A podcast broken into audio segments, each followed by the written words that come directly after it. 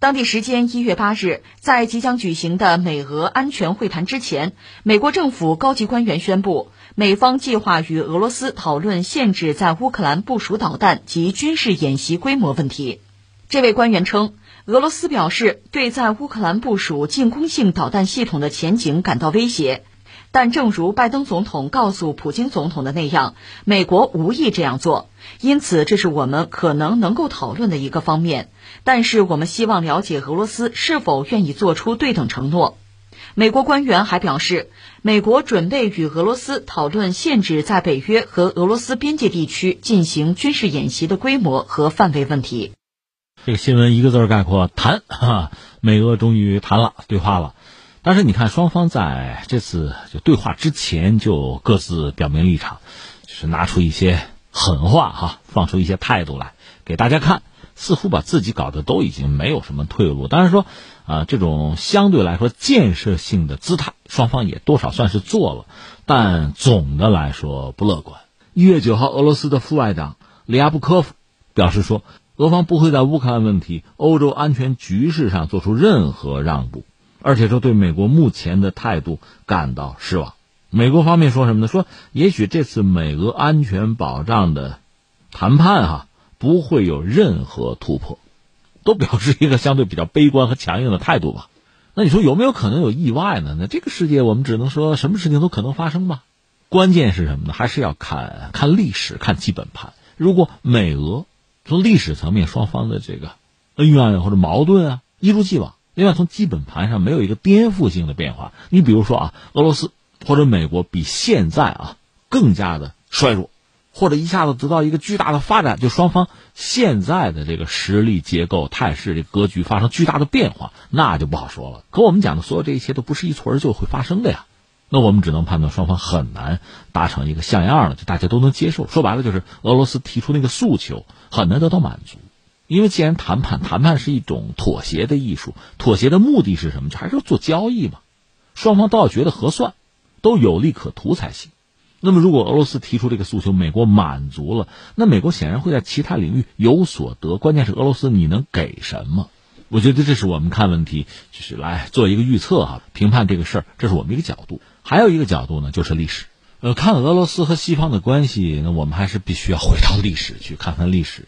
其实俄罗斯和西方这个关系好像就是命中注定似的，没有办法，这个问题或者这个矛盾很难得到化解。你看啊，呃，最早俄罗斯我们知道它是这个斯拉夫人嘛，斯拉夫人和比如说欧洲那时候美国就无从谈起啊，和什么日耳曼人啊、古萨克逊人，他不一码事儿。而且斯拉夫人总的来说相对文明比较落后，斯拉夫就奴隶的意思啊，所以你想传统欧洲人对他们是有优越感的。那他们本身呢，一度文字也没有啊。当然我们知道后来建立了一个呃古罗斯一个国家，定都是基辅，之后就是被蒙古人整个占领。呃，我看过不同的这个民族性格方面分析的书，有人讲这个斯拉夫人就是说俄罗斯这个人啊，最早先的时候并不是很彪悍的民族、战斗民族，主要是被蒙古人统治之后，双方的文化逐渐的融合，等于被注入了这个强悍的基因，有这个说法，也有说法说，你看，呃，俄罗斯就斯拉夫人本身游牧文明嘛，他文明谈不上很先进，但确实是好斗啊，彪悍，也有这么说的，但总而言之，等到。蒙古人退却，这是莫斯科 公国啊，获得了独立啊发展之后，他确实具有很强的攻击性，就四处扩张、四处抢嘛。你想莫斯科公国才多大呀？现在你说俄罗斯版图面积多大呀？更不要说苏联了，就很大。而且俄罗斯从地理位置上讲吧，一个它靠北，它纬度比较高，你真要搞农业吧，不太容易。那搞什么呢？要么就抢，要么就商业嘛。我们说古代啊，你要搞商业的话，就说欧洲贸易吧，那就需要出海口，需要航道。否则你们没法建立海军啊！到彼得一世，他上台，他搞改革，他就说过一句著名的话：说一个君主两只手，一只手是陆军，另一只手是海军啊。没有海军，你少只手啊。那你想海军，海军总不能在伏尔加河里转悠吧？得出去啊，需要出海口。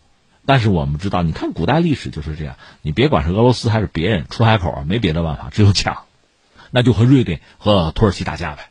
俄罗斯历史上两个非常著名的君主大帝，一个是彼得大帝，一个是这个女沙皇叶卡捷琳娜二世，称大帝的，跟瑞典打大北方战争，跟土耳其打了十次吧俄土战争，到了十九世纪五六十年代那时候吧，土耳其打不过吗？那沙俄直接对欧洲形成影响了，最终是英国和法国受不了了，就帮土耳其打克里米战争，这才把沙俄打回老巢去，是这样。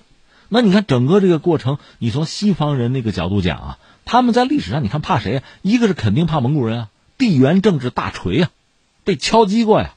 而这个俄罗斯就沙俄呀，从历史上看，他们从某种意义上确实继承了蒙古人的衣钵，这个战争的传统和技巧啊，甚至社会的组织形式啊。所以他们当然恐惧，你恐惧蒙古人，那换了个马甲，俄罗斯人又来了，我当然恐惧了。这是一个。另外，俄罗斯这个扩张速度很快，版图面积很大，很多人分析俄罗斯人的心理是这样：他占了一个地方之后就要保住它，保住，那你和敌人之间最好有一块缓冲区，你还要打出一块缓冲区来，然后你就经营，最后这块缓冲区也被你经营成了你家的。很实实在在的产业了啊！那你还得在外边再打块缓冲区来保护它，这就越打越大，越打越大，对亚洲这边扩张，这我们都知道，对欧洲也是有压迫呀。这欧洲人也受不了，很警惕沙俄。更要命的是什么呢？就是拿破仑，他携这个法国大革命之威啊，横扫欧洲，传统的欧洲一些君主国受不了，打不过拿破仑，最终是谁解决的问题？沙俄嘛，拿破仑被忽悠着，让梅特涅什么那帮人忽悠他打沙俄。因为沙俄呢，这个国家是双头鹰嘛，它既对着亚洲，有很广袤的亚洲的版图领土，另一方面又对着欧洲，但是它主要的政治和经济中心是在欧洲这部分啊。但沙俄不听拿破仑的话，拿破仑当时想对英国进行封锁呀，整个欧洲谁也不要跟他进行贸易，我困死他。结果沙俄就和他做生意啊，不听话我就搞你吧。结果打沙俄，拿破仑觉得以自己的这个能力啊，以法国军队的勇武啊，很快的。把沙俄打翻在地，签个合约就完了。结果沙俄呢，知道打不过你，我躲着你走好吧，我首都都让给你了，一把火烧了算了，我跟你耗。你想拿破仑，他也知道俄罗斯冬天冷啊，他就想和沙皇签个协议，你投降哈，人家不跟你签，我跑还来不及呢，你慢慢冻着吧。最后法军在俄罗斯大败。那损失惨重，元气大伤啊！与其说是被俄罗斯军队打败，不如说被俄罗斯的天气打败。拿破仑就这么失败了。那沙皇就亚历山大一世，反而是成了整个欧洲的一个拯救者。沙俄那是欧洲宪兵啊，这非常可笑啊！因为实际上，你看彼得一世那时候就是想向欧洲、想向西方学习，我是个学生，是这么个定位。到现在，我拯救了你们。大摇大摆在巴黎还阅过兵，那你想对于欧洲人这是个什么印象啊？当，整个当时西方乃至世界的最主要的一个殖民者英国大英帝国，那就把俄国当成一个主要的敌人了，就双方一系列复杂的博弈。沙俄这个国家给人的印象是什么呢？它确实有它原始落后的一面，它的社会制度啊，它的技术，它的工业，那和西方和这个西欧啊等于有代差的，它还农奴制呢。而且就说克里木战争的时候。纳西莫夫，这是黑海舰队的司令官啊，他的工程师是偶然看到了这个英法联军的一条蒸汽船呀，就搁浅了。他们去解剖了，看了看，傻了，说这个东西我们没有啊，人家比我们先进一代，打不过，所以最后干脆就把军舰上大炮搬到岸上去，军舰就自沉了，就不如人家欧洲啊。但是你看到现在又成为欧洲的拯救者，欧洲也很尴尬。所以沙俄这个国家呢，欧洲一直就比较提防，不管是之前蒙古人带来的梦魇。还是沙俄这一系列的操作，而我们也知道，征服俄罗斯这个地方很难。从当年的拿破仑到后来的希特勒，谁也不傻呀，都算是聪明人吧。但是最后都在俄罗斯翻车啊，折戟沉沙。你想，俄罗斯这个国家它很大，战略纵深啊，资源几乎是无穷尽的。它不发达，你都难奈它何；它要发达了，可怎么办？它最接近发达的一次，其实就是布尔什维克革命掌握政权之后。你看，从苏俄到苏联。在二战之前，他拼命的进行工业化。其实到二战开始的时候，他的工业化程度也不能说非常高，和纳粹德国差距其实很大。在很多主要的指标啊，就武器的这个质量啊，包括数量啊、煤啊、钢铁这些指标上都不如德国。但是战争打起来，不光是看指标啊，耗吧，耗到最后的结果。你想，一九四一年六月二十二号是纳粹德国越过边界入侵的苏联，到最后。是德国的首都柏林被红军攻克，希特勒自杀。当然，苏联本身付出非常惨重的代价啊。即使如此吧，在战争结束之后，它成为和美国并驾齐驱的一个国家，在全世界没有过。那我想说的是什么呢？其实这段历史我们以前也不止一次聊过。我想说的是，就说俄罗斯这个国家，从沙俄开始算，它和传统的西方就格格不入。它当然也不被东方接纳，它也不是一个东方国家，没有加入到东方的这个就文化的这个秩序啊，没有。它是跨在亚欧之间，它对西方造成的这个震撼和冲击，西方人是忘不了的。就不说意识形态，俄罗斯对西方，就西方看来也是构成巨大的威胁啊。而且，呃，如果以前我们聊过一个词叫“熊鲨争霸”，这个“熊”代表一种大陆秩序，那个“鲨”鲨鱼的“鲨”那是一种海洋秩序。当年是英国，现在是美国，美英之间的关系呢，它其实有人讲是一种父子关系、继承关系，其实很有道理。所以它是一种不同的秩序、霸权秩序、帝国秩序，这种争夺一直是很剧烈的。在这两种秩序激烈碰撞啊、对抗的时候，反而是有一些强国可能会脱颖而出。会得到相应的时机和空间，是这样。就我们没说意识形态，就是这个状况。说意识形态，就苏联，这个对西方世界的冲击自然就更大。那翻回来，我们说苏联解体了，但俄罗斯还是俄罗斯啊。俄罗斯就是回到苏联之前的那个状态，西方人依然是恐惧的。所以普京不是说吗？苏联解体之后，我从欧洲我就看到什么呢？他们想把俄罗斯继续分裂，分成那么七八块，不如此他们不放心，就这个道理。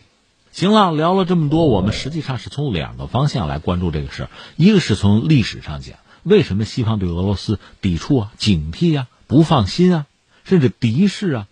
应该这叫一以贯之吧。最早实际上是蒙古人抡动这个地缘政治大锤，敲击了西方。从那时候开始，西方就感到一种不安全。而俄罗斯啊，战斗民族嘛，从某种意义上作为这个传递，继承了蒙古人的衣钵、行事的风格、这种力度、这种力道。那西方当然感到压力，不管是沙俄、帝俄、苏联，还是今天的俄罗斯，你那么大的地盘，你现在有核弹，你行事的风格又比较彪悍，所以你如果不彻底的，就是分裂掉、削弱掉，我是不放心的。这是从历史上讲，那从现实上讲呢，双方确实在一系列问题上针锋相对，而双方的这种实力的对比，当然我们说俄罗斯今天和当年的苏联比，它实力削弱很多，但美国也衰落了。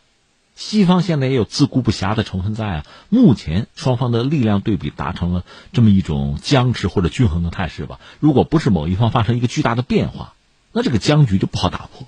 在这个时候，你俄罗斯提出一系列的条件，希望西方做一个非常彻底的让步，恐怕并不现实。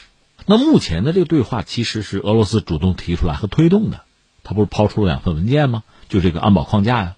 但是你提出这个诉求。你是希望对方给你一个明确的回应，而且是肯定和尊重，但是对方会吗？普京自己不是也说过这话吗？就算签了又怎样？他们会撕毁啊，他靠不住吗？所以恐怕没有人对这个对话的前景表示过分的乐观了。